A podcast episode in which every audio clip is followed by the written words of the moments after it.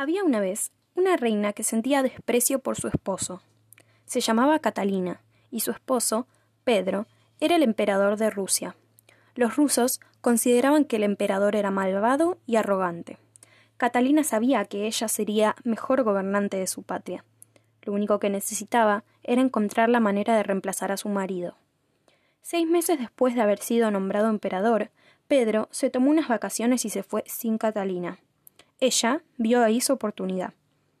Dio un discurso inspirador a los soldados reales y los convenció de ponerse de su lado.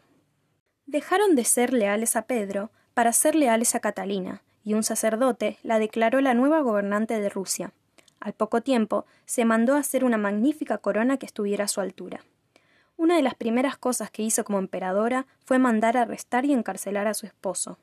Los alfareros de la magnífica corona de Catalina tardaron dos meses en terminarla.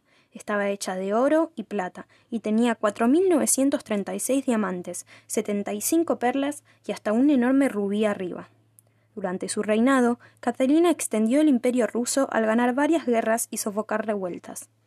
Mucha gente la envidiaba por ser una mujer tan poderosa. Decían cosas horribles de ella a sus espaldas mientras estaba viva, y cuando murió, empezaron a decir que debió haberse caído por el excusado.